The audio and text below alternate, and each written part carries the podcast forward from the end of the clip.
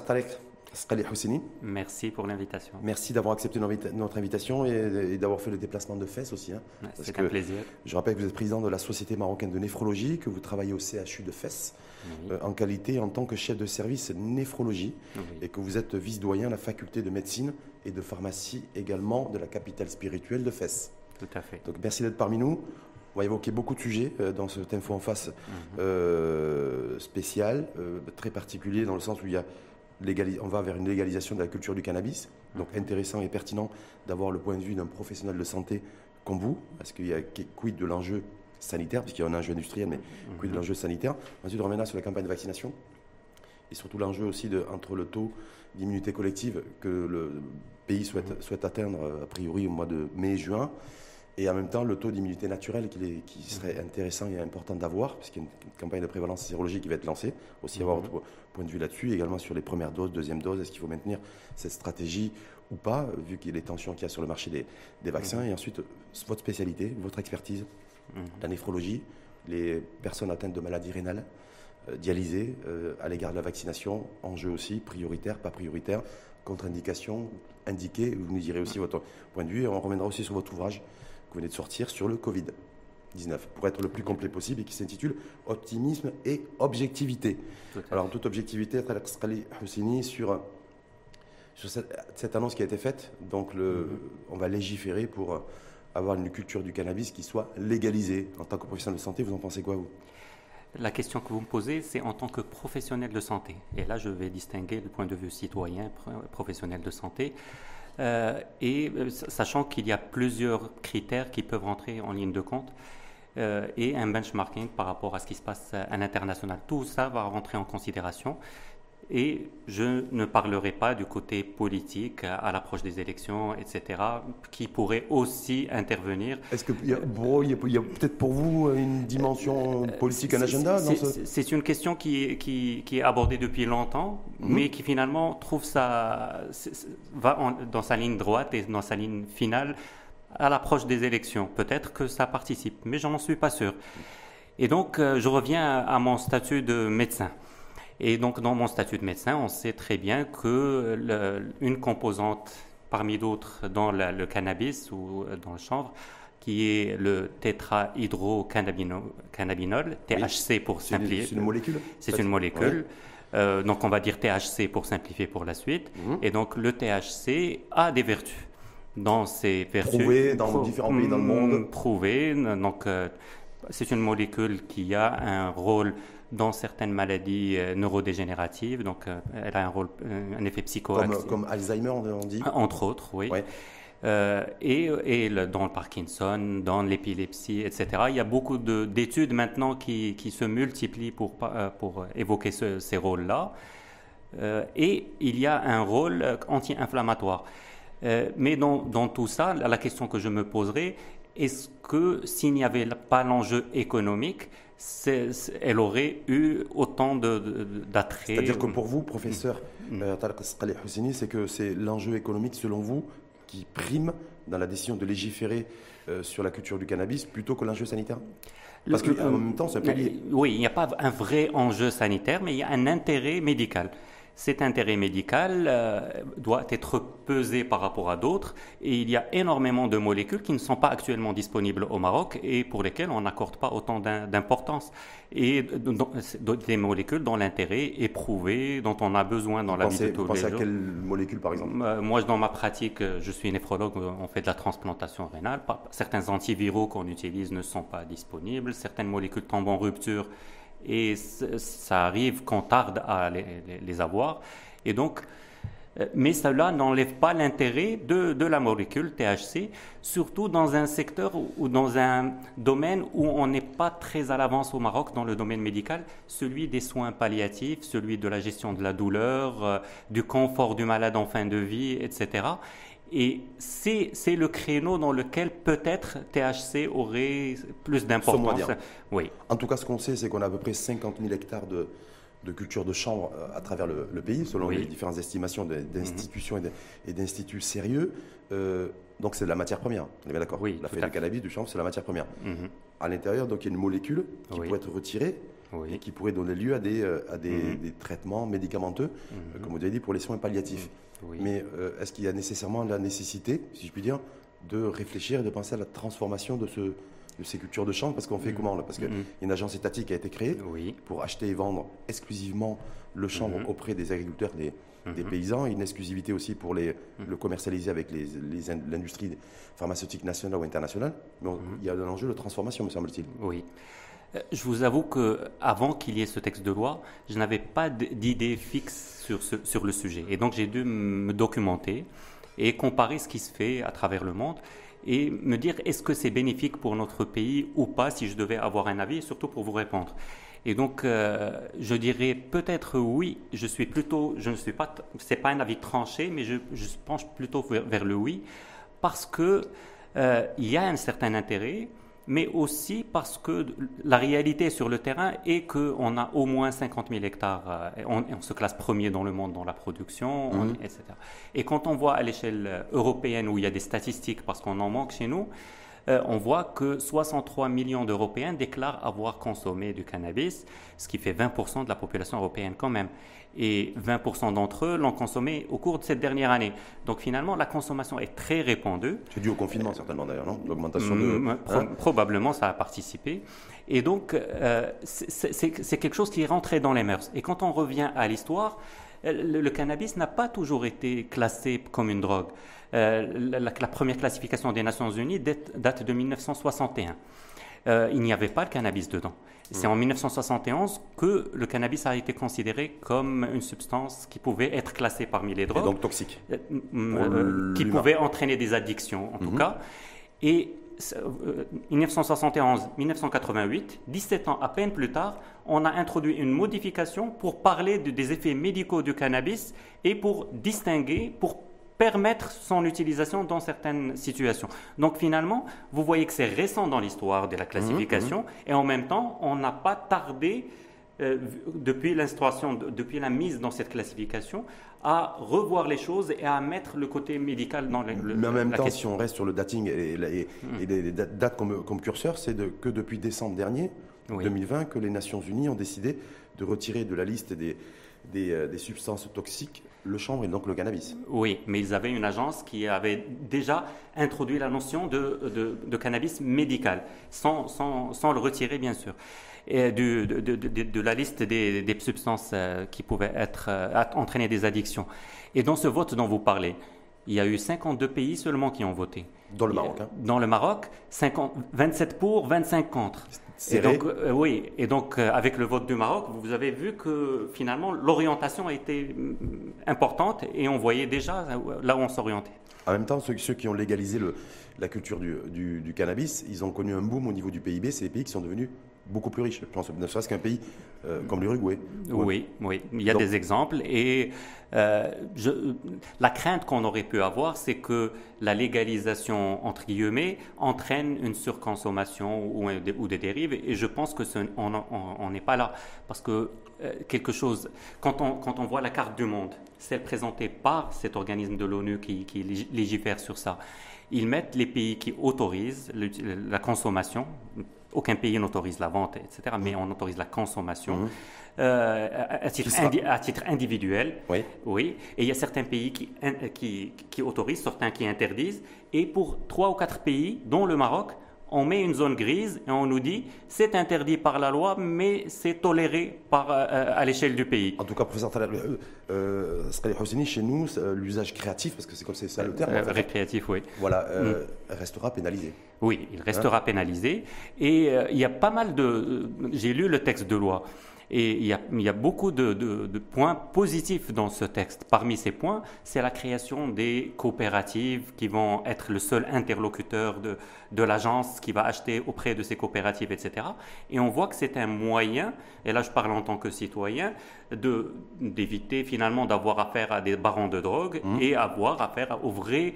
Euh, agriculture structurer le marché du cannabis en structurer et, et, ceux qui n'en profitaient pas, qui le cultivaient mais qui n'en profitaient pas, auront un statut légales et seront un, vrai interlocuteur d'une agence nationale. Sauf que peut-être que là, il y a un enjeu social aussi. On dit qu'il y a plus de 800 000 personnes qui ont un, emploi, un emploi vert, si je puis dire, parce qu'on dit que le chanvre, c'est de l'or vert. C'est de l'or vert. Voilà, donc des emplois verts en, l'occurrence, et qu'il y a 5 000, familles qui en vivent directement ou indirectement. Mm.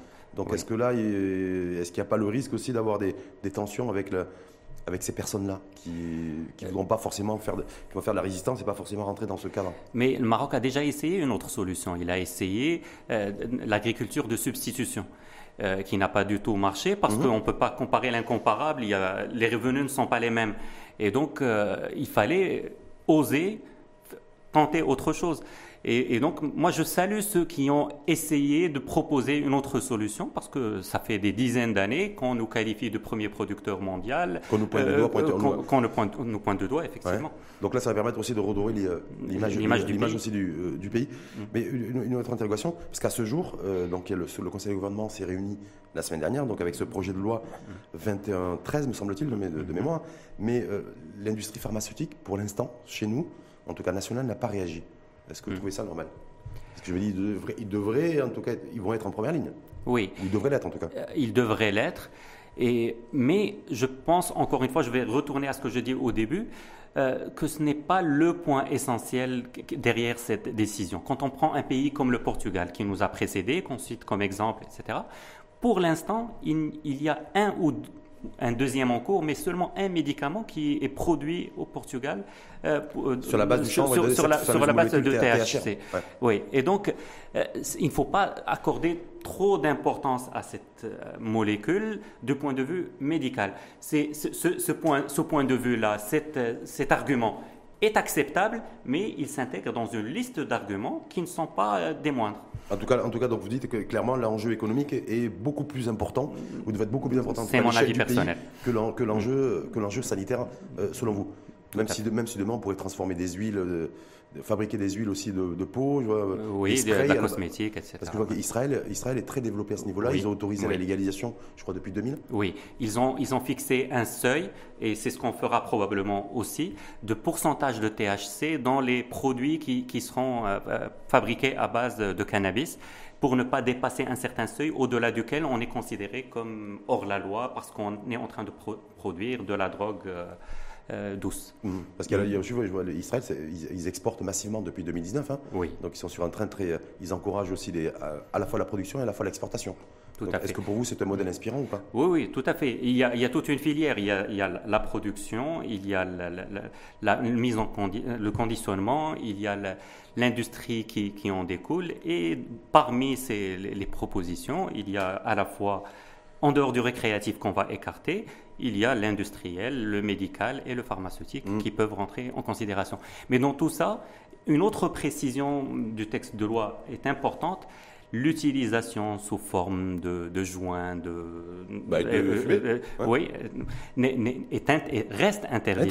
reste Ça reste pénalisé. Et, quand on revient aux études scientifiques, euh, j'ai fait il y a deux jours une revue de la littérature aucune étude scientifique ne prouve un effet bénéfique dans l'utilisation sous forme de, de, joint ou autre. C'est surtout la molécule extraite utilisée comme médicament qui a cet effet. Cette fameuse THC. Comme Cette fameuse THC. la, question que je me dis, est-ce qu'il y a un enjeu aussi en matière de recherche? Oui. Parce que je vois, Israël a développé aussi des filières, oui. Euh, je veux dire des filières euh, cannabis, hein, oui. euh, via, via cette molécule THC, mais bon, en ayant en amont investi massivement dans la recherche. Oui. Est-ce que là aussi, il y a aussi, ben là aussi, il va falloir qu'on soit au sachant qu'on n'est pas, on n'est pas très fort, on n'est pas le meilleur élève en la matière, en matière de recherche, développement et innovation. Oui, mais la Covid nous a appris qu'il fallait s'y mettre. Et là, c'est une autre raison de, de s'y mettre. Il faut qu'on se mette à la recherche innovation.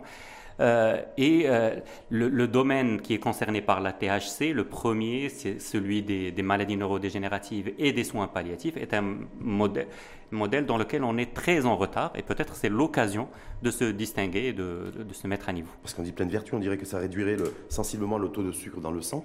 J'ai vu, mm. ça préviendrait l'anxiété et euh, ça ralentirait donc ces maladies dégénératives.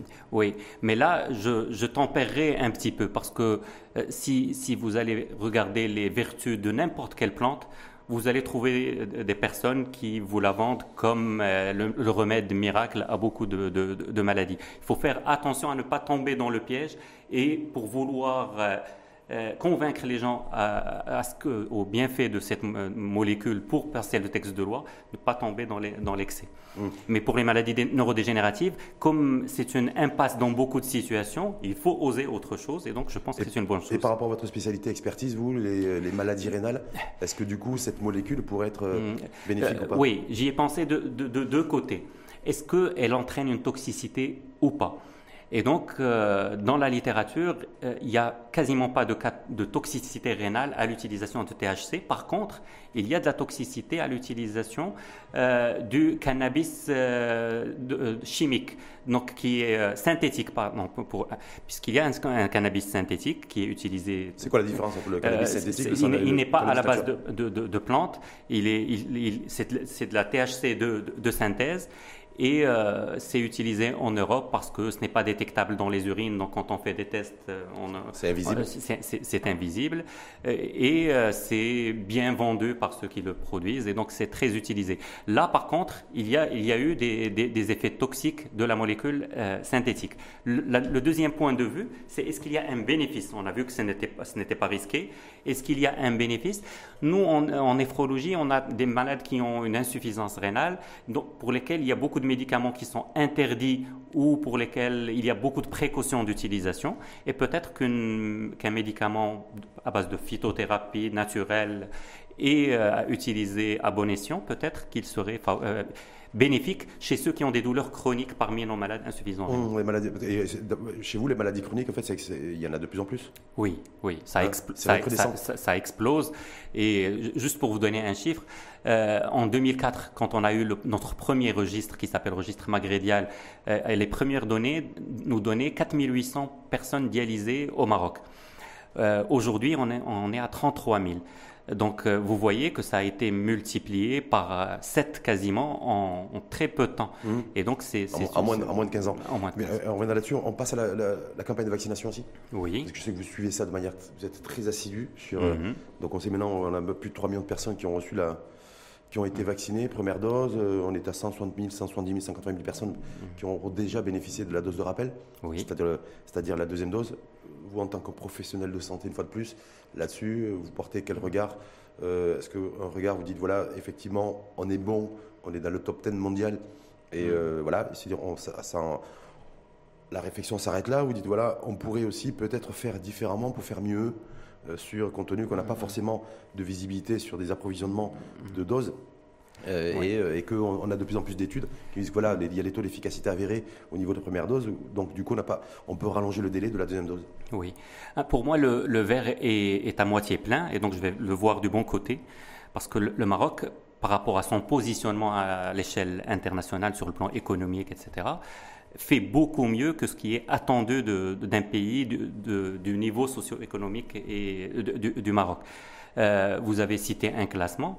Euh, hier, je m'amusais à, voir les statistiques et je peux vous dire que parmi les pays de plus de 20 millions d'habitants, le Maroc est le troisième pays à, avoir atteint 10% de la population qui sera vaccinée euh, à, la date d'aujourd'hui. Et donc, après l'Angleterre. Qui aura reçu la première dose. Qui aura reçu la première dose. Oui, oui, hein. vous, avez bien fait de préciser. Et donc, après le Royaume-Uni et les États-Unis, vous voyez que c'est quand même flatteur comme, comme mhm, classement. Mhm. Euh, la, difficulté est mondiale. Et, même les pays développés ont du mal à avoir euh, le vaccin.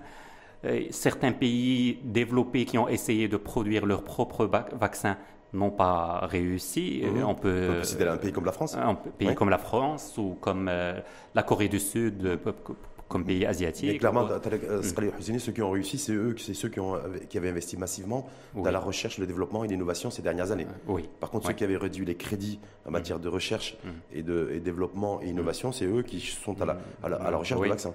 On voit que les États-Unis ont, hier validé leur troisième vaccin par, par, la FDA et le quatrième euh, est, en route. Ils ne sont plus euh, dans la seule voie des vaccins à ARN Maintenant, avec Johnson Johnson, ils sont avec euh, un, deuxième type de vaccin qui a un vecteur qui est l'adénovirus.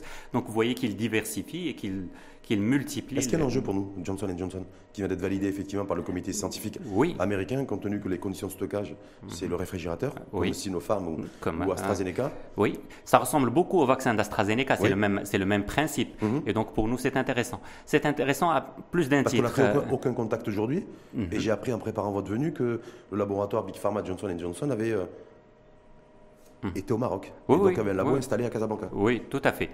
Et donc, euh, ça crée moins de pression sur les autres vaccins, ça, diversifie l'offre et finalement, c'est intéressant pour nous parce que tout le monde euh, s'adresse au même laboratoire et donc euh, il y a l'enjeu de la concurrence. et la concurrence, ce n'est pas uniquement de l'argent. On voit un pays comme l'Arabie saoudite qui a, qui a de l'argent, c'est beaucoup plus que le Maroc en tout cas, n'arrive pas à vacciner autant. Ils ont ils, ont, ils sont tombés dans le piège de vacciner un maximum de personnes avec la première dose et ils n'ont pas eu à temps la deuxième dose. C'est pour ça qu'ils restent en suspens. Euh, oui. Justement, cette gestion-là, parce que vous parlez de, ce nouveau candidat vaccin Johnson Johnson, donc ce vaccin. Euh, il n'est plus candidat maintenant. oui, candidat vaccin, en tout cas, il va être sur le marché. Là, il va être validation. Pour, la, pour les, États-Unis, ça a été validé hier. Pour l'Europe, c'est la mi-mars. Pour nous, ça ne devrait pas tarder non plus. Ça devrait pas, ça devrait peut-être pas tarder. On, verra bien. Mais, mais, moi, je me dis, c'est en tout cas, il y a comme spécificité, particularité, ce vaccin Johnson Johnson d'être un vaccin du qui repose sur une seule dose. Oui, oui. Euh, c'est très intéressant parce que ça, permettra de vacciner beaucoup plus de monde et en tout cas d'atteindre l'immunité plus rapidement. Mais là aussi, il faut euh, interpréter euh, de façon critique. Dans l'interprétation de façon critique, les, autres qui ont précédé n'ont pas osé faire des, protocoles basés sur une seule dose. Mais pourquoi selon vous? Maintenant, Ni AstraZeneca ni Sinopharm, par exemple? Oui. Maintenant, a posteriori, ils font des, analyses euh, donc, des résultats. Et contrairement à ce qu'on pensait au début, euh, il y a beaucoup de, bons résultats après la première dose, même pour ceux qui n'ont pas demandé l'autorisation sur cette base. Le Johnson Johnson est arrivé un peu plus tard, il fallait qu'il apporte un plus, et dans ses protocoles de validation et dans ses essais, il a, il a tenté ça, il a réussi. Donc ce Johnson Johnson, en première dose en termes de taux d'efficacité, on est autour de 85-90%. Oui, oui, tout à fait. Donc, Alors que pour les autres, aussi bien qu'AstraZeneca, ils font aussi bien que Pfizer, mhm. voire mieux. Oui, les autres, après la première dose, ils sont entre 60 et 65. Vous voyez que ce n'est pas négligeable. Et quand on interprète un, taux d'efficacité, on a trois façons de l'interpréter. Il y a la, première, c'est euh, la, non-survenue de, de Covid suite à la vaccination. La deuxième, c'est éviter les formes sévères, et pour moi, c'est le plus intéressant. Mmh. Euh, Donc limiter le nombre d'entrées euh, euh, en réanimation, en, en, réanimation soins intensifs et, et, mortalité. Et la troisième façon, c'est de développer des, anticorps et donc de les quantifier. Et donc, euh, Johnson Johnson a su choisir le créneau et euh, tant mieux, tant mieux parce qu'on on a une possibilité d'avoir des offres différentes. Est-ce que pour nous aujourd'hui, quand on s'est bon, grosso modo reçu 8 millions de doses aujourd'hui, 6 millions de doses d'AstraZeneca et 2 millions de Sinopharm. Et 2 millions de Sinopharm, on est, vous l'avez dit, on est à un peu plus de 3 millions de personnes qui ont déjà reçu la mhm. première dose, on est bientôt à 200 000 personnes qui ont reçu la deuxième dose. On est sur un train de, entre 150 000 et 200 000 vaccinations mhm. jour. Les pouvoirs publics ont annoncé qu'ils voudraient passer à 500 000 euh, vaccinations jour pour atteindre cette immunité. Mais est-ce que pour vous, c'est euh, réalisable? C'est réalisable si on a les vaccins. Euh, le Maroc a une très grande expérience en termes de vaccination mhm. et on l'a prouvé avant. Et le taux de satisfaction du déroulement de la vaccination est, extraordinaire. Il, est, exemplaire. il est exemplaire. Mmh. Euh, beaucoup de personnes qui avaient perdu confiance dans le système de santé marocain se retrouvent avec une certaine confiance et euh, euh, donc sont satisfaites. Donc je pense qu'on y arrivera si on a les, les, vaccins. Encore faut-il les avoir. C'est pour ça que la communication est très prudente.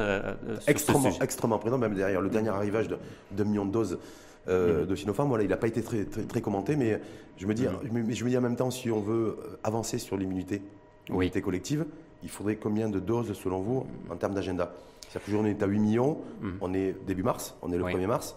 Est-ce qu'il faudrait nécessairement passer en fait à des charges beaucoup plus importantes en termes d'approvisionnement de doses? Autrement, ça va être compliqué. Oui, encore faut-il les avoir, encore une fois. durant un mois, du, 29 euh, janvier au 28 février. 29 janvier, date de lancement de la campagne de vaccination Oui, tout à fait. Nous avons eu 3 600 vaccins administrés entre première et deuxième dose. Euh, euh, donc c'est facile à diviser par 30, ça nous donne 1 million, 120 000 par jour. 120 000 par jour. Si on veut administrer 48 millions de doses pour avoir 24 millions de Marocains immunisés ou ayant reçu les deux doses. Euh, ça, va nécessiter 400 jours. Ça veut dire que 400 jours, donc ça veut dire que ça va pas être en 2021, ça va être 2022. Ça, ça veut dire qu'on est parti pour fin mars 2022 pour atteindre 24 millions, ce qui est le minimum. Si on reste sur le train actuel. Oui, mais on, ne, mais on ne restera pas sur le train actuel. Le Maroc euh, gère bien cette situation et je pense qu'on va accélérer très prochainement. Euh, dans cette moyenne aussi de 120 000, on sait que le démarrage a été plus long que les derniers jours et donc on est déjà en train d'accélérer. Là où il y a des perspectives peut-être d'amélioration, et là je parle avec prudence parce que je ne fais pas partie du comité, scientifique, mmh, etc. Mmh. Et je respecte euh, ce que, ce que dit le comité scientifique parce que dans de telles situations, je, me compare à un soldat, puisque pour réussir, il faut que, que, que tous en tant que professionnels de santé, on adhère à des directives bien précises. Et donc, je connais mes limites sur ce point de vue, même si j'ai un regard critique. Et donc, dans les possibilités, euh, on pourrait avoir, par exemple, un élargissement de l'espacement entre la première et la deuxième dose. Que ce soit pour Sinopharm ou euh, AstraZeneca euh, Peut-être, surtout pour, pour AstraZeneca. Pour parce aller jusqu'à 4 ou 8 semaines supplémentaires Oui. vous avez vu qu'en Europe, les, personnes âgées n'avaient pas été vaccinées, n'avaient pas été vaccinées par, le, donc par AstraZeneca. Oui. Euh, c'est une recommandation, c'est une recommandation européenne. Oui, qui, qui, est en train de changer, mhm. puisque euh, en Écosse, ils ont vacciné plus d'un million de personnes parmi les personnes âgées. Il n'y a pas eu de problème. Et sur le plan efficacité, c'était comparable par rapport aux personnes jeunes. Et donc, euh, les Européens, l'Agence européenne du médicament, est en train de revoir et aura perdu quelques semaines dans l'affaire. Mais ce qui est intéressant, c'est que AstraZeneca, pour prouver donc la non-infériorité, a comparé deux doses espacé de 12 semaines. On ne parle plus des 4 semaines d'espacement. Et c'est une aubaine pour nous. Si ça, on... n'en tient pas compte, nous, pour l'instant. Parce que les, piqûres de, les piqûres de vaccins de rappel qui ont démarré vendredi dernier. Euh, c'est sur la base de 4 semaines. Sur la base de 4 semaines. Oui, parce que le, Maroc veut aller vite tant qu'il a des vaccins entre les mains. Mais si, mais si on il veut aller vite en vaccination, il veut vacciner le plus grand nombre de personnes Pas le plus grand nombre de personnes. Le, le plus grand nombre de personnes euh, à, haut risque. Et le choix du Maroc est pertinent dans ce sens. Mm. Quand on voit les pays par rapport auxquels on se compare, euh, il cite le nombre de vaccins en ayant exclu les personnes très âgées, notamment certains pays européens. Je trouve que c'est une très mauvaise chose et le Maroc a, bien fait son choix de, vacciner les personnes qui sont le plus à risque de mourir de, Covid. Ces pays européens qui, qui pour l'instant sont très réticents pour vacciner les populations âgées, voire très âgées, c'est parce qu'elles ont, elles pas, elles, elles, sont très craintives, ah, mais sur l'efficacité réelle de certains vaccins sur les populations. On est bien d'accord. Oui, ils ont été réticents, craintifs, et maintenant ils ont des regrets, hum. euh, parce que après, l'argument c'était qu'il n'y avait pas suffisamment d'arguments scientifiques justement pour pour le dire. Avec les, les résultats sur plus d'un million de personnes en Écosse, euh, ils n'ont plus d'arguments pour interdire. Au contraire, ils veulent changer les choses. Mais en tout cas, pour vous, est-ce que, professeur Taleb Husseini, qui vous qui portez un regard professionnel d'expert et en même temps un regard critique, parce que vous mhm. l'avez dit à deux, trois reprises, est-ce que vous considérez que cette donnée-là, et cette donnée, nous, il faudrait là aussi en, tenir compte? Si on va aller beaucoup plus vite et si on veut vacciner beaucoup plus de personnes, c'est-à-dire revoir l'espace-temps entre les deux doses, ne serait-ce que pour le vaccin euh, AstraZeneca? Non, ne serait-ce que pour AstraZeneca. Euh, moi, c'est mon avis personnel, oui, je pense qu'il faudrait le, faire. Euh, hein, donc, dans les prochains jours. Parce que là, qu'est-ce qu'on est en train de faire? On a reçu 8 millions de doses. Et le Maroc a dit qu'il allait sécuriser la deuxième dose systématiquement, mmh. ce, qui est, ce qui est une bonne chose. on est déjà à 3 millions 300 et quelques mille personnes qui ont, ou 3 millions et demi aujourd'hui, qui vont avoir reçu le, la première dose. Donc on est très proche des 4 millions qui, qui sont la moitié des 8 millions.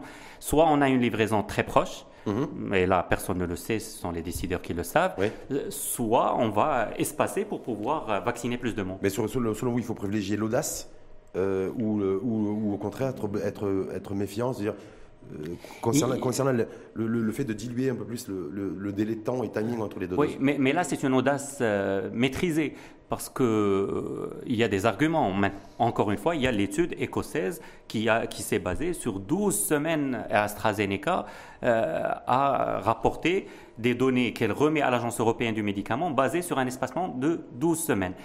Euh, vous voyez, vous avez vu qu'on est, passé des plus de 75 ans aux plus de 65 ans. On est, élargi, on est en train d'élargir. Et donc, on est en train de passer à une population où il y a un peu moins de risques. Donc, Hum. on peut se permettre un peu d'audace et, C'est et pour ça, professeur. C'est la question que j'allais vous poser en fait. Vous avez fait une parfaite transition. Je dis parce que progressivement, plus on va avancer dans le temps, plus on va s'ouvrir aux populations dites générales. Oui. Donc du coup, est-ce que c'est pas le bon timing aussi pour se dire voilà, c'est des gens aussi globalement qui se portent bien et que donc on n'a pas. euh, et voilà, je vais aussi jouer sur le fait de j'ai un nombre de doses qui restera limité parce qu'il est limité à travers le monde. J'ai un taux d'efficacité avéré sur la première dose euh, pour le- un vaccin comme AstraZeneca par exemple ou Johnson Johnson demain si le Maroc décide euh, d'en obtenir Oui. et de se dire voilà, c'est le bon moment, population, dès que je, avant de passer à la population générale, de changer ma stratégie je- de vaccination. je- pense que le bon moment, c'est dans quelques jours. Parce qu'on est euh, maintenant à la phase de deuxième dose pour les personnes à très haut risque. Et donc, il faudrait euh, boucler cette phase de deuxième dose pour les personnes à très haut risque, les plus de 75 ans, puis les plus de 65 ans, puis les malades, ceux qui ont une maladie chronique, Oui. euh, avant, avant de passer à la, à la stratégie d'espacer encore plus. Il y a eu d'autres pays qui ont été obligés à adopter encore une, une autre proposition. Où, euh, c'est par exemple euh, les pays qui ont choisi de n'administrer qu'une seule dose, même avec euh, AstraZeneca ou euh, les, vaccins américains, euh, pour ceux qui ont déjà eu la Covid. Le Maroc n'a pas fait ce choix parce qu'il y a une immunité vaccinale qui pourrait dépasser l'immunité acquise suite à une maladie chez certaines personnes. Et donc le Maroc a choisi la sécurité chez les personnes à très haut risque. Hum. Mais en fait, on, on- on est en train d'agir aussi comme si on avait suffisamment de quantité de doses. On est bien d'accord? Oui. Parce que c'est ce que vous venez de dire là, c'est une stratégie, en fait, c'est une recommandation, je crois, de la haute autorité Mm. sanitaire française. Oui. Et pour les personnes infectées par le Covid, une seule dose suffit. Et très peu de pays ont, ont- ont Ont suivi. ont suivi. Le Maroc dit qu'il a sécurisé 65 millions de doses et, et on veut 40 vacciner- millions euh, Sinopharm Enfin, et un peu plus de 20 ou- millions euh, ou- oui. Et donc, se basant sur cet argument-là, on peut se permettre ce qu'on est en train de faire. Oui. Mais sur d'autres arguments, sur le comparatif international, on voit que l'Europe a sécurisé trois fois ses besoins, le Canada a sécurisé cinq fois ses besoins, et, pour- rue. et pour- et pourtant, euh, ils sont très prudents. Là où on n'a pas trop de, de- de data, je ne sais pas si vous en avez, si vous, en avez vous, professeur Hosseini, c'est sur le taux d'efficacité du Sinopharm. On, est beaucoup, on a beaucoup d'informations à travers le monde euh, concernant le, le- le vaccin AstraZeneca, mais pas sur, pas sur Sinopharm. Alors nous, comme la- le gros de la commande, comme vous voulez rappeler, la commande globale, c'est beaucoup plus Sinopharm que AstraZeneca. Si avez le- C'est vrai qu'il y a moins de communication autour de, de- de Sinopharm et Sinopharm elle-même euh, ne communique pas beaucoup. Euh, il y a pourtant de- des résultats qui peuvent euh, venir de, nos personnes, pour ne pas dire patients, de nos personnes vaccinées, Oui. de notre population. Euh, et je pense que ça va sortir prochainement. Mais en tout cas, on En fait, a, on a- cette data sera importante pour nous. ce sera importante pour nous. Et euh, certains pays qui nous ont un peu précédés, euh, ont- la, la Chine a vacciné 40 plus de 40 millions de personnes. Mmh. Euh, et une grande 40, partie. 40 millions sur 1,2. Oui, oui, mais, mais ce qui, mais ce m'importe, c'est le, le nombre absolu, le chiffre Mhm. absolu. Parce que ça, ça fait quand même 40 millions de personnes, de deux vaccins différents, mais ça fait quand même 40 millions de personnes euh, donc, qui n'ont pas, euh, a priori, présenté d'effets secondaires. Les Émirats Arabes Unis, Les- pays d'Amérique du Sud aussi. Oui, oui, tout à fait. Donc, par, rapport, en tout cas, avoir plus de data sur, euh, sur Sinopharm, sur les taux d'efficacité, première dose, extrêmement important. Est-ce qu'il est important ou pas, selon vous, président, euh, professeur et président, hein, d'avoir de l'information aussi sur une donnée qu'on n'a pas, qu'on n'a jamais eue, sur le taux de prévalence sérologique? C'est-à-dire parce que on sait très bien que de toute façon, il y aura les tens- il y a tension sur les, sur les, sur les vaccins, sur l'approvisionnement, sur l'agenda. Euh, il y a ceux qui disent voilà une, une première dose suffirait, en tout cas pour AstraZeneca ou Pfizer en Grande-Bretagne d'ailleurs, parce qu'ils ont Mhm. retardé de 3 mois, 90 jours. Mais est-ce que nous, il n'y a, pas une- il y a pas un véritable enjeu aussi en matière de sérologie, savoir combien de Marocains précisément ont été infectés par le Covid? Oui, c'est une donnée importante puisqu'on est en train de parler d'immu- d'immunité collective et c'est intéressant de, savoir combien de personnes ont été touchées. Moi, je viens d'une région où j'habite actuellement où il, euh, y a très peu de cas signalés. Et pendant un certain moment, euh, ça dérangeait la population de, la région Fès-Meknès parce qu'on faisait très peu de, de- de tests par rapport au reste du Maroc et ça, on n'a pas de données précises, mais les, les laboratoires privés étaient interdits d'exercer. pendant très longtemps, Euh, mais après ils ont été autorisés. Non, non, jusqu'à Ouais. maintenant. À euh, Fès, c'est pas autorisé. oui, à Fès, ils ne sont pas autorisés. À Meknès, il y a un laboratoire, mais à Fès, euh, il y a des laboratoires qui se sont équipés, qui ont investi, qui ont eu le- les autorisations du ministère de la Santé, mais qui n'ont jamais réussi à avoir l'autorisation locale de, donc d'exercer. ils l'ont ils l'ont eu pendant une semaine, puis elle était arrêtée. D'accord. Et donc, on, déclare, on déclare beaucoup moins de cas qu'ailleurs. Et donc, pour, pour moi, j'attendais avec impatience les données euh, dans les lycées, dans les, en milieu scolaire. Oui. Euh, les 31 000 tests qui ont été effectués, dans 5 000 dans notre région. Et là, on se retrouve avec une moyenne de 2,4% de, de, taux de positivité. Et euh, on est en deuxième position après la région de Tanger, Tétouan, Husseima. Euh, à l'échelle marocaine dans mhm. cette, dans cette enquête-là. Et ce qui veut dire que finalement, on n'était pas à, à, des taux aussi bas. Si, si, si, nos enfants sont touchés, ça veut dire que nous aussi. Ça veut dire que le virus a euh, circulé ça, veut dire qu'il a circulé et qu'on ne l'a pas, l'a pas décelé suffisamment.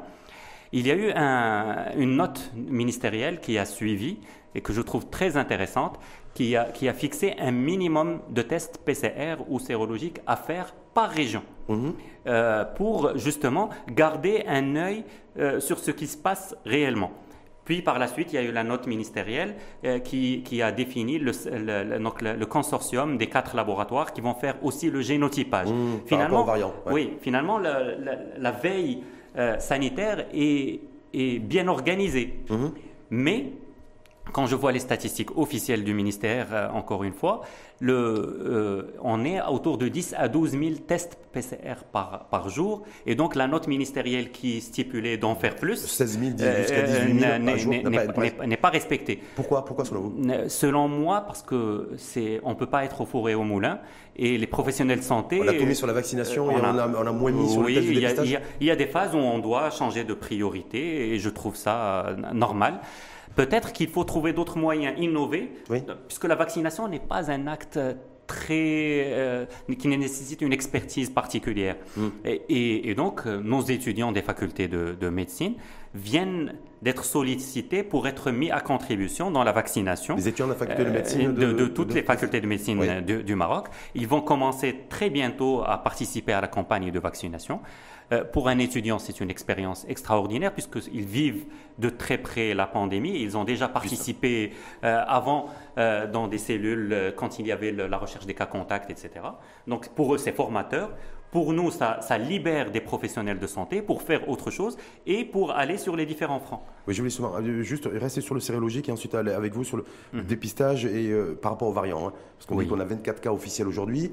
Il y a le séquençage génomique qui se fait. Mais euh, bon, voilà, euh, on ne sait pas. Je crois qu'il y a quatre, quatre établissements de quatre établissements, oui. Mais sur, juste par rapport au sérologique, est-ce qu'on peut imaginer aujourd'hui, est-ce qu'il serait une, serait une, ça serait une bonne nouvelle d'apprendre qu'on a des millions de Marocains qui ont, qui ont, qui ont ou qui auraient été infectés par le Covid? Est-ce qu'aujourd'hui, en pleine campagne de vaccination, ce serait une bonne nouvelle ou pas? Ça serait une bonne nouvelle et il y a des études qui sont, qui sont menées euh, à l'échelle du ministère, mais aussi à l'échelle d'équipes euh, de recherche. Je sais qu'en me faisant vacciner à la première, euh, pour la première dose, la deuxième, etc., j'ai signé un accord pour participer à une étude sur la base de laquelle toutes les personnes qui sont venues pour se faire vacciner et qui ont donné leur accord ont accepté qu'on les prélève pour connaître la sérologie avant la première dose. Ça, c'est pour ceux qui ont été vaccinés oui. Mais ceux qui n'ont pas été vaccinés encore, parce que je rappelle que la, vaccination a concerné que les populations prioritaires, comme vous les professionnels de santé, les professionnels de sécurité. oui. Euh, c'est vrai, mais ça, donne quand même une idée sur ce qui se passe euh, dans, la population. Assez, assez informative, je dirais. Pas précise, mais assez informative. En tout cas, il y, a une, information dans ce sens, c'est pour ça que je vous ai amené sur l'enquête de prévalence sérologique, où les, directions régionales de santé, à, mmh. travers, le, à travers le pays, donc dans les mmh. différentes régions, euh, seront associées aux directions régionales de la CGM, la Confédération Générale des Entreprises du Maroc, pour mener en fait des, une enquête sérologique sur les salariés des entreprises du secteur privé. Mhm. Est-ce que ça a du sens ou pas selon vous? Parce que moi j'étais un peu frappé, je me dis mais pourquoi, pourquoi ils s'intéressent au secteur privé? Dans les régions pour cette enquête sérologique et non pas aux populations générales ou avoir un peu de tout mais, mais, c'est, mais parce que c'est vital l'économie et, et euh, c'est, normal qu'on, mette dans la balance des arguments pour et contre euh, l'ouverture et, vous vous rappelez de, du moment où on parlait de déconfinement quand on était en plein confinement et que ça commençait à donner des résultats on a commencé par ouvrir progressivement à Casablanca, à Tanger, là où l'économie était la plus active. Mais on a vu aussi plein, plein de clusters. Oui, mais, oui, mais sur le plan épidémiologique, c'était maîtrisable. Des clusters à, Safi, on a eu un cluster de plus de 500 cas mhm. et trois semaines plus tard, il y avait zéro cas mhm. dans toute la ville. Donc finalement, des clusters maîtrisés, c'est le prix à payer pour que, l'économie survive. Cette démarche, cette enquête sérologique concernant les salariés du secteur privé dans les différentes régions, est-ce qu'il faut y voir aussi, selon vous, professeur Tarek Houssini, le fait qu'on va vers une détente et un assouplissement réel des mesures et des restrictions sanitaires dans les prochains jours et les prochaines semaines? Est-ce que c'est ça le véritable enjeu? Mm, Oui, peut-être. Euh, beaucoup de pays ont choisi une approche euh, régionale ou par secteur, ou, euh, hum? parce que l'attitude initiale dans la peur de, de, tout fermer, de faire un confinement général, etc., que le Maroc a adopté très rapidement, était légitime. Euh, on était devant l'inconnu, on était devant des situations graves, on voyait ce qui se passait dans les pays qui nous ont précédés de deux mois, et donc c'était normal de, choisir cette attitude. Maintenant qu'on maîtrise un peu mieux, qu'on vaccine plus, et euh, il faut peut-être oser progressivement euh, garder la survie de secteurs économiques dans certains secteurs. Donc ça va, ça va un peu dans ce sens-là, il y a une dimension, un enjeu économique, le fait qu'il y ait de ce... Voilà, Légitime, encore une fois. Enquête sérologique qui sera menée dans différentes régions du pays au niveau du secteur privé et les entreprises sur la base d'un échantillonnage pour être, pour être mhm. complet. Sur le variant, 24, cas, 24 cas officiels aujourd'hui. Oui. Euh, alors qu'il se développe, je crois que ça va jusqu'à 30 ou 40 voire 50% des nouveaux cas dans un certain nombre de pays européens. Oui. Euh, on est préservé, protégé définitivement euh, Non, personne dans le monde n'est préservé, mm. protégé définitivement. les, pays qui ont, fait qui en ont trouvé plus euh, on peut être cherché plus, mais peut-être aussi que parce qu'il n'y a pas de raison qu'on n'ait pas le variant au moins euh, britannique. Mm. Euh, et là, on est à 24 cas. c'est que du britannique a priori. Hein, oui, c'est que du britannique. Mais, mais on ne connaît pas le ratio, ce n'est pas communiqué. les décideurs le connaissent. C'est-à-dire le ratio C'est-à-dire 24 sur combien de tests fait le, parce que le généotypage concerne un échantillonnage. Mm. et l'échantillonnage. En moyenne, c'est 10% des, des, des, vaccins qui sont des vaccins pardon, des dépistages qui sont faits les tests de dépistage jour, a priori. En Europe, ils ont dit, voilà, on prend un échantillon. Oui, mais on ne peut pas extrapoler sur les nôtres. Euh, chaque pays euh, a une prévalence donnée ou une part donnée de, chaque, de chaque variant. Et dans ces, dans ces variants, il y en a toujours des variants. Et euh, l'OMS a mis en place une bonne classification qui existe depuis longtemps, mais qui a été remise au goût du jour. C'est celle de distinguer variants d'intérêt, variants sous enquête et variants qui pourraient être euh, inquiétants. Et donc, euh, des, des variants d'intérêt, il y en a des dizaines. Mm. Parce qu'à chaque fois qu'au au génotypage, on trouve quelque chose de différent par rapport à ce qu'on connaît d'habitude, ça devient un variant d'intérêt. La Tunisie vient de, de, vivre cette situation où ils ont trouvé un variant euh, différent et il fallait enquêter. Et donc, ils sont passés de variant d'intérêt à variant sous, enquête. Donc, c'est catégorisé en fait euh, Oui. Chez nous, c'est quoi? C'est les 24 cas. Est-ce que, est que, vous, en tant que professeur de santé, vous dites attention, c'est inquiétant ou ça pourrait devenir inquiétant? Non, ça confirme que ça existe et c'est c'est attendu. Euh, maintenant, ça veut euh, dire aussi qu'il n'est pas très contagieux parce que c'est que 24 nouveaux cas chez nous, en tout cas de, de variants britanniques, nouvelles souches. Non, on ne peut pas dire que c'est pas contagieux parce qu'à partir du premier cas qui a été retrouvé sur, sur, le bateau qui venait, il mois, etc., il, y euh, il y avait les, deux personnes contacts étaient aussi porteuses du même, euh, du, même variant. Mais vous êtes d'accord avec moi C'était il y a un mois, un peu plus d'un mois, un mois et demi. Oui, oui. Et aujourd'hui, on n'a que 24 cas. Euh, Donc je me dis la contagiosité est peut-être limitée. Oui, mais on est le 1er mars. Le 2 mars de l'année dernière, ça fait exactement une année, on, vivait l'entrée du premier. Mm. Et un deuxième, un variant peut faire la même histoire si, si on vivait de la même manière euh, la même situation. Mm. Et par rapport aux assouplissements des directives sanitaires et des restrictions surtout sanitaires, mm. on le voit bien, la situation épidémiologique se, est, euh, est, favorable depuis plusieurs semaines, ça devient même, aujourd'hui structurel, en tout cas. A priori, une campagne de vaccination qui, euh, qui fonctionne bien. Oui. Est-ce que beaucoup appellent à dire mais pourquoi nous, on a toujours cette chape de plomb, ce couvre-feu, oui. ces choses-là, et à la perspective du ramadan, est-ce qu'ils vont maintenir ou pas ce que, les directives sanitaires? C'est ce que j'allais dire, le ramadan. Chaque pays a ses spécificités. Nous, ça, ça, a flambé chez nous après l'Eid et, et, donc, il faut faire très attention. Les, les chiffres de cette semaine nous ramènent à la situation où on était la dernière semaine de juillet. On a eu cette semaine 69 morts et 2499 cas déclarés. Ça, c'était fin, fin, fin juillet C'était fin juillet, première semaine d'août. Oui. Et donc, on est revenu à cet état de base. Attention. Sauf qu'on a beaucoup moins de décès aujourd'hui. Euh, on est au nombre de décès de, de, l'époque. Hmm. Euh, on est euh, à 69 décès cette semaine. Hmm. Et donc, ah, pour la semaine, vous dites Pour, la semaine. Oui, 69 décès pour la semaine. Et donc, exactement comme fin juillet. Donc, ça veut dire que le professeur Tarek Esqali Houssini préconise, lui, à son niveau, le maintien des directives sanitaires et des restrictions. Pas, toutes. Couvre-feu Oui. Moi, moi, je dirais Ramadan, attention, Salat Tarawih, par exemple. Et on fait comment? Pour moi, on l'interdit. J'ose le dire, je sais que ce n'est pas l'avis d'une de, grande partie de la population, mais euh, la, survie de l'économie nationale, etc., euh, est très importante. Le côté spirituel aussi. Mais je pense, euh, du temps de Feu Hassan II, euh, on avait sauté une fête de Eid Kbir pour sécheresse. Pour sécheresse. Pour, euh, et, donc pour raison majeure. Là aussi, on est devant une raison majeure de. de même si on n'a pas beaucoup de nouveaux cas, même si on, commence on, est, on est dans le top 10 mondial de, la, vaccination. Moi, je suis pour la prudence, vu qu'il y a des variants.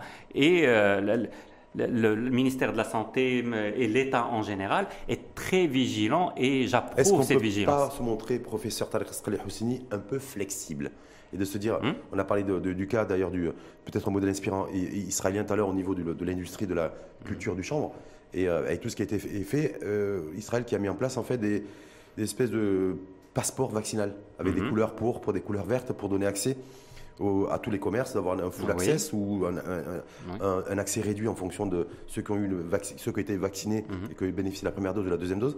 Est-ce qu'un passeport, vaccinal, par exemple, voilà, se dire moi j'ai eu les deux doses, mais mhm. les personnes qui ont eu les deux doses pourraient euh, se rendre à la mosquée Faramdan, par exemple. Est-ce qu'on ne peut pas envisager ça C'est pas. Euh, pourquoi pas? Euh, Certains s'offusquent du passeport vaccinal, ouais, trouvent, que, débat, trouvent que ce n'est pas éthique, etc. Euh, moi, je ne le trouve pas non éthique parce qu'il y a la liberté personnelle qu'on invoque euh, très souvent, mais il y a aussi la sécurité collective qui, qui est importante. Euh, et donc, euh, je, ne m'offusque pas de, de, la proposition d'utiliser le passeport vaccinal. D'ailleurs, dans Wiqaitna, qui est l'application proposée mhm. donc, euh, par le Maroc, on peut dès aujourd'hui imprimer l'attestation de vaccination quand on a reçu la deuxième dose, et peut-être que certains commenceront à, la demander. Pourquoi moi, si j'ai si eu les deux doses, par exemple, et que pourquoi m'interdirait l'accès à, un lieu de culte, par exemple? Je ne pas hmm. non? Euh, sous certaines conditions, respectant toujours la distanciation. Attention, attention à ne pas tomber dans le piège de dire euh, je suis vacciné, c'est bon, je, m'en suis sorti. Effectivement, c'est pas tout à fait réglé. En tout cas, vous, professeur Talef Houssini, vous, êtes, faites partie de ces professionnels de santé qui disent voilà, le maintien des restrictions sanitaires telles qu'elles sont pour préserver et protéger la campagne de vaccination.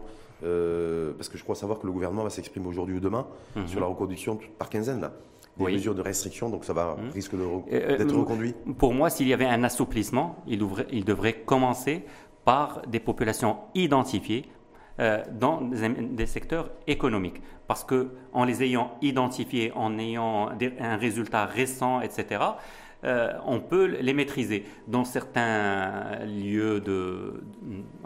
J'éviterai de parler des lieux de culte, mais par exemple les théâtres ou les cinémas, salles de sport, salles de, sport même.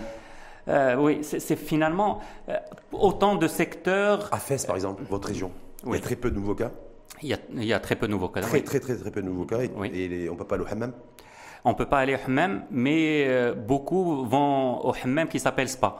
Ah, c'est spas qui se transforment en hammam Oui, qui, des, En, toute, en, toute, illégalité, bien entendu. Non, non, pas en toute légalité. Non, non, non, avec, ah, des, avec, avec, des autorisations, mais comme ils ont le, le, titre spa, ils sont autorisés à ouvrir et ils ouvrent aussi le hammam.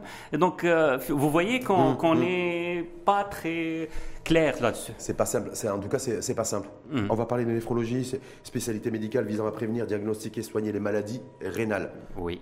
C'est des populations qui sont prioritaire pour la vaccination Oui, toutes les personnes qui ont une maladie chronique devraient être, euh, doivent être prioritaires. Et essentiellement et majoritairement euh, les personnes atteintes de maladies rénales euh, Oui. Parce que je, me souviens l'an dernier, au début Covid, il, y avait, il y avait des personnes atteintes de, de, maladies rénales qui étaient très exposées. Oui, c'était dans, le, dans, les centres de dialyse notamment, où des personnes viennent de, de quartiers différents, se retrouvent dans un centre de dialyse donné euh, en, communauté fermée pendant plus de 4 heures pour la séance de dialyse et 3 fois par semaine. Et donc, c'est le, milieu idéal pour, pour, être, infecté. Et en plus, toutes ces personnes ont une baisse de leur immunité du fait de leur maladie. Hmm. Donc, vous voyez que on, la double sanction. Hmm. Oui, finalement, c'était normal qu'on ait plus de cas, dans, mais ça a été bien géré avec des directives claires, comment isoler les, les, personnes, comment identifier les, les, cas contacts, sous quelles conditions revenir, etc. Et je pense que, en tout cas, nos statistiques marocaines sont de loin meilleures euh, par rapport aux statistiques européennes, le taux, le taux de par exemple, de personnes, de personnes dialysées oui. par rapport au taux de létalité national. Hmm. Il est beaucoup plus élevé. Il est plus élevé par rapport à la population nationale. Il est multiplié par 3,5 par rapport au taux de létalité national. 3,5 Oui. Euh, le, mais le risque d'infection, mais, mais ce n'est pas, pas un, un, ratio à prendre euh, isolé parce qu'ils sont 11 fois plus exposés que les autres à attraper la, la Covid. Donc si on, on, attrape 11 fois plus et qu'on meurt 3 fois et demi plus, euh, finalement, ça fait un surrisque énorme. Mm. Et donc, il faut faire attention et il faut les vacciner de façon prioritaire. Pas de contre-indication, professeur et président, sur les, pour les personnes atteintes de maladies rénales euh, dialysées euh, Non. Et, vous avez vu que j'ai dit un nom, un ferme. ferme. il y a, parce qu'il y a eu, malheureusement, un certain brouillard à un certain moment.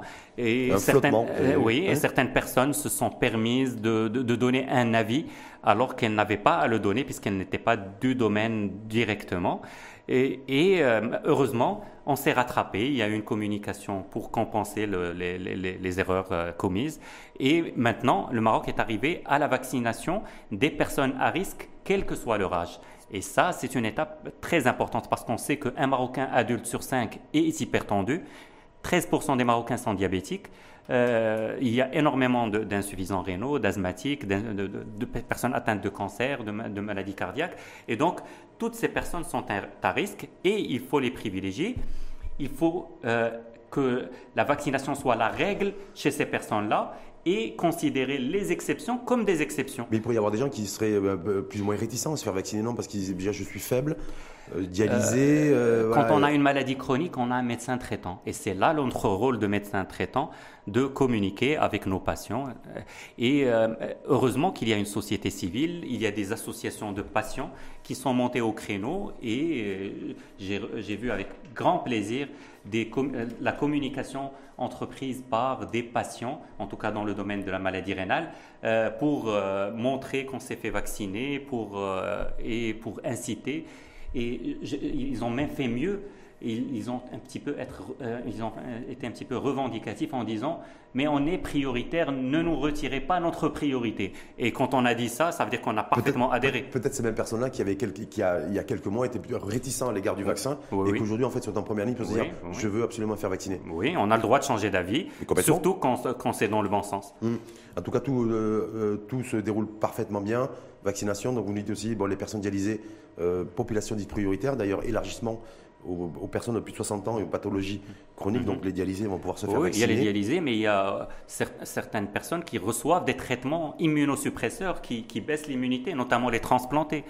Ils sont malheureusement pas très nombreux au Maroc. Euh, on est à presque 600 transplantés rénaux, par exemple, au Maroc. Parmi eux, 9 Pourquoi on ne fait pas beaucoup de transplantations Ah oui, là j'aimerais bien que vous consacriez une émission. Une émission là-dessus Ah oui. On va voir ah, vous de fesses alors. Hein. Euh, je, je, je, je, viendrai même de, même de plus loin parce que c'est un vrai sujet. C'est un vrai sujet. En tout cas, le, vous, le sujet du Covid et de cette pandémie qui a, qui a démarré, euh, qui, a qui fait l'actualité à travers le monde depuis plus d'un an. Hein. Mhm. Maintenant, vous avez, est-ce que ça a été suffisamment inspirant pour vous pour vous mettre à écrire un ouvrage, à écrire un livre euh, Covid, Covid-19 entre optimisme et objectivité. Pourquoi? Euh, C'était plus qu'inspirant, c'était pour moi un devoir.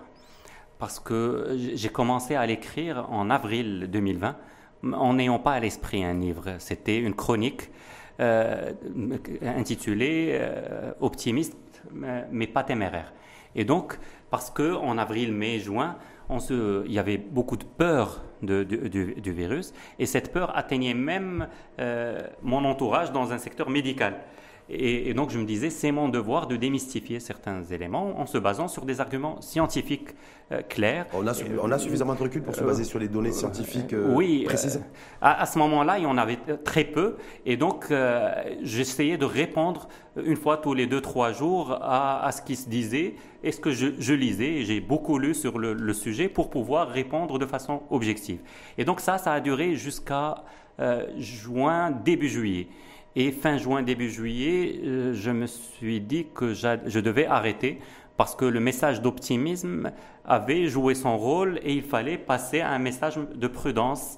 Euh, et euh, à ce moment-là, j'ai arrêté pendant un mois et demi et j'ai repris après l'Aïd Kbir parce que... Avec la reprise du virus. Oui, et cette fois-ci, je n'ai pas repris avec la chronique avec le titre d'optimiste mais pas téméraire, j'ai repris avec, en toute objectivité.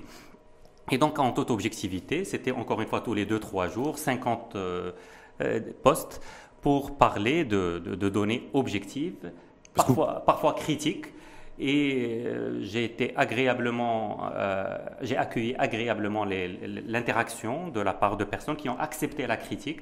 Et ça, c'est un élément euh, important. Tout le monde a compris que c'était pas personnel, ni contre un système, ni contre. Pas avoir de problème avec la critique, faut pas avoir de problème avec le débat critique, faut pas avoir de problème avec l'esprit critique, mm. tant que ça fait avancer les choses dans le bon sens et que c'est au service de l'intérêt général. Oui, tout à, tout à, fait. Maintenant, avec plus de 100, 100 numéros je me suis dit qu'il fallait les compiler parce qu'au moment de préparer mes numéros, je trouvais que j'étais devant une insuffisance de, données nationales rapportées et je voulais à chaque fois revenir à la grippe espagnole euh, il y a 100 ans euh, pour dire comment a-t-elle évolué, etc. Et je ne trouvais rien à l'échelle marocaine. je me suis dit, peut-être qu'en laissant une trace, euh, peut-être que ça servirait un jour. Ben, bien sûr une trace, une trace scientifique teinté de Covid, ça laissera des traces, inévitablement, comme cette pandémie mm, mm, mm. laissera des traces euh, à travers le monde et chez nous.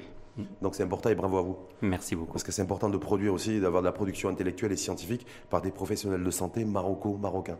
Et d'avoir aussi la possibilité de mener des débats comme aujourd'hui sur l'émission L'Info en face, sur la situation épidémiologique, sur l'enjeu du de la, légalisation du, du champ, donc du, cannabis, plus enjeu économique que sanitaire, ou plus enjeu sanitaire qu'économique. Vous avez répondu aussi sur ces sujets-là. Donc voilà, bravo à vous, merci, mm, bonne continuation. et merci une fois de plus d'avoir fait, d'avoir fait le, déplacement pour être chez nous à Casablanca, groupe le matin, pour le débat L'Info en face. Et je rappelle, capitaine spirituel, vous êtes à FES, parce que vous êtes, je, l'ai précisé tout à l'heure, chef de service de néphrologie au CHU de FES, qui était d'ailleurs dirigé par Khalid Taleb. Oui, oui. Donc vous connaissez bien euh, euh, Oui. Et, ça a été mon boss Ça a été mon boss pendant plus de dix ans et donc c'est une chose importante. Je connais sa rigueur et donc c'est important d'avoir de la quand rigueur. Il était, quand il était critiqué, euh, parce qu'on ne comprenait pas, oui, il y avait les, vaccins qui tardaient, ce que vous disiez, mais ces gens-là n'ont pas compris, ils, se ils critiquent parce que la critique est facile parce Non, la, la, critique, la, critique émane d'un sentiment, d'un ressenti, etc. Et, c'est normal quand on est dans un poste de responsabilité d'être critiqué. Euh, je pense euh, qu'il le sait, bien sûr. Et, ah, euh, il, a, et, su et vécu à ses dépens. Oui, oui mais, mais, quand, on, quand on accepte un poste de responsabilité, c'est pour servir la population et, et on accepte. Complètement. Merci en tout cas une fois de plus à vous, professeur Talek Skhali Houssini. Je rappelle que vous êtes président de la Société marocaine de néphrologie, euh, chef de service néphrologie au CHU de Fès mhm. et vice-doyen à la faculté de médecine et de pharmacie, mais également de Fès. Mhm. merci en tout cas à vous et à très bientôt. Merci, merci beaucoup.